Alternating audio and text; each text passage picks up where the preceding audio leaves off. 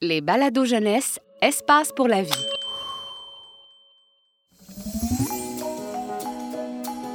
Vous écoutez Radio Plante, la radio par et pour les plantes, un balado du Jardin botanique de Montréal. Bonjour tout le monde, bienvenue à l'émission Au fil des saisons sur Radio Plante, la radio des plantes.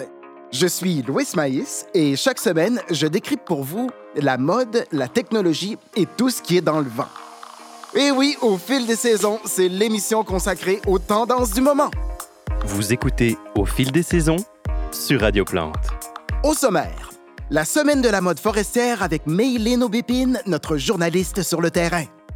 Les costumes d'Halloween les plus fous de la saison et les secrets du réseau web végétal. On part tout de suite du côté de la mode. Maylin Aubépine, vous êtes à la semaine de la mode forestière, l'événement où les grands couturiers dévoilent leur nouvelle collection. Tout à fait, Louis. Cet événement nous fait découvrir les tendances automne-hiver. Cet automne, pour nos amis les feuillus, la mode est au jaune orangé, à l'orange chaleureux, au rouge flamboyant. Et euh, qu'en est-il des conifères, nos auditeurs et auditrices à aiguille? On reste plutôt dans le vert. En fait, les sapins et les épinettes sont fiers de leurs aiguilles d'un beau vert profond, quelle que soit la saison. Je comprends. Alors, Maylin, à quoi ressemblent les nouvelles collections? C'est plein de couleurs, c'est magnifique. Les arbres qui ont défilé portaient des feuillages absolument éclatants. Chez les érables, certains osent même les feuilles multicolores. Multicolores? Oui, c'est incroyable. C'est la collection de Karl Lagerférable. Chaque feuille est différente et exprime sa personnalité. C'est du jamais vu. Un festival de couleurs et d'originalité. Je suis certaine que les érables vont adorer. Ah oui. Alors, comment est-ce qu'on crée ces feuillages colorés? Très bonne question, Louis.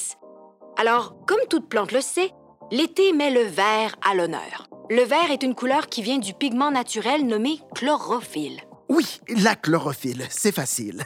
Les plantes en ont dans leurs feuilles. La chlorophylle absorbe l'énergie solaire. Mais euh, comment on en arrive à des couleurs éclatantes à l'automne? L'été, la chlorophylle est constamment régénérée dans nos feuilles par les rayons solaires. Par contre, en automne, avec les jours qui raccourcissent, la quantité de lumière diminue et la chlorophylle se décompose. La disparition de la chlorophylle permet aux pigments jaunes et oranges déjà présents dans la feuille de se révéler au grand jour. Fini le vert, bonjour les couleurs éclatantes. Que c'est ingénieux! Moins de soleil, bye bye le vert. Voilà. Maylin, il paraît que cette année, un conifère a participé au défilé. Oui, un mélèze plus précisément. C'est un des rares conifères ou arbres à aiguilles qui change de couleur à l'automne. C'était tout un spectacle de le voir défiler avec ses belles aiguilles d'un jaune doré. Génial! Maylin, que nous réserve la collection d'hiver? Comme d'habitude, la plupart des conifères gardent leurs aiguilles. Mais pour les feuillus et les mélèzes, la collection hivernale est très osée. Osée? Qu'est-ce que vous voulez dire? C'est la simplicité même. Les arboricouturiers proposent un hiver complètement nu. Les branches à l'air. Vous imaginez la surprise? Ouh là là! Mais est-ce qu'on sait comment laisser tomber nos feuilles? Oui. À l'automne, un petit bouchon se forme à la base des feuilles qui coupent leur alimentation en sève. Et sans sève, les feuilles des arbres finissent par mourir et tomber.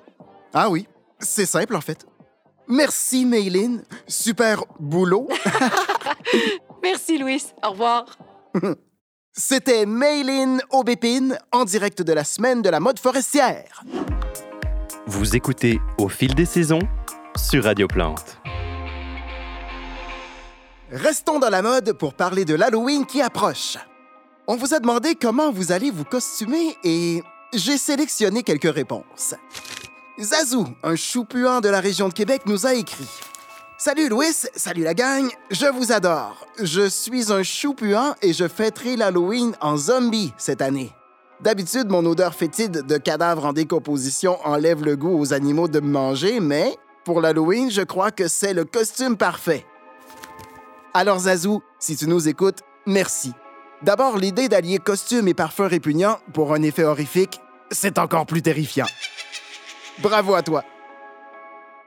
Nous avons aussi reçu un message de Keops Litops, originaire d'Afrique du Sud, avec une idée de costume épatante. Il nous dit Bonjour, je suis une succulente, une plante grasse qui ressemble à des petits cailloux. Ma forme me permet de me cacher dans le décor. Et dès que quelqu'un passe, sans me voir, je peux lui crier Bouh! Merci pour ton message, Keops. C'est la première fois que je vois un costume de roche. Peut-être une nouvelle tendance pour les prochaines Halloween. On aime ça, l'Halloween, ici à Radio Plante, et on mettra vos photos sur nos réseaux sociaux. Hmm. Avant de poursuivre, on écoute un petit message publicitaire. Vous avez besoin de vacances, de prendre soin de vous, d'être arrosé par des humains dévoués ou des arrosages automatisés? Découvrez sans plus tarder le jardin communautaire des Petits Bleuets. Votre destination tout inclus pour se faire chouchouter. Appelez tout de suite pour réserver votre place, dans la limite des emplacements disponibles. Tendance de saison sur Radio Plante. Vous êtes de retour à l'émission Au fil des saisons sur Radio Plante, juste à temps pour la chronique technologique. J'ai maintenant en studio Zoé Dionné, plante carnivore et chroniqueuse aux mille talents. Zoé, quel sera ton costume d'Halloween? Bonjour Louis. Moi, il y a juste un déguisement qui m'intéresse, celui qui fait croire aux insectes que je suis une plante inoffensive au nectar délicieux. Mais au lieu de leur donner des bonbons, ils vont devenir mes bonbons. Euh, oui, bon. Le fournisseur d'Internet Planté au tronc a dévoilé ce matin les secrets de son réseau de communication entre arbres.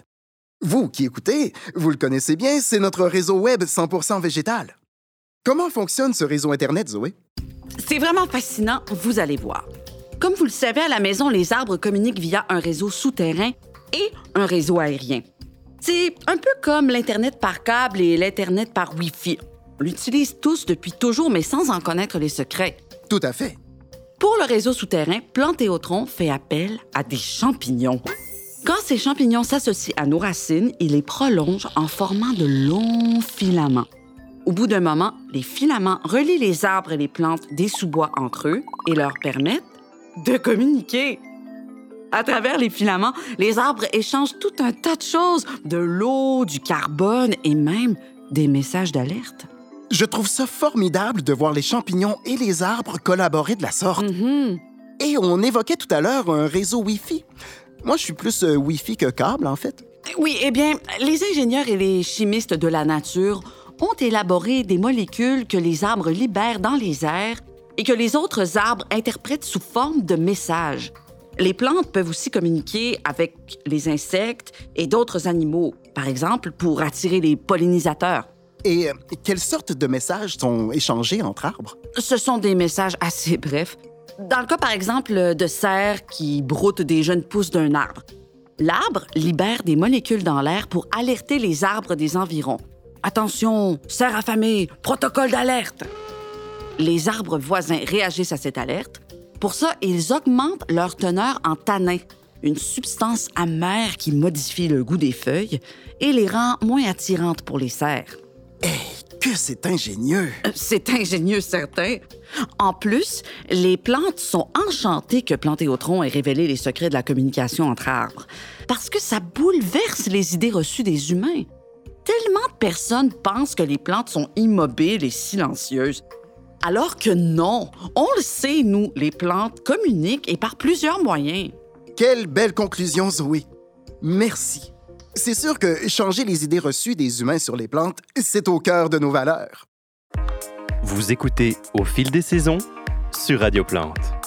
Ceci termine le segment techno de notre émission. Ne manquez pas mon émission de cuisine Du soleil dans l'assiette. Cette semaine, Zoé Dionné va nous révéler les secrets des plantes carnivores. Hmm. Merci d'avoir écouté Au fil des saisons sur les ondes de Radio Plante, la radio des plantes. Je suis Louis Maïs. Restez à l'écoute.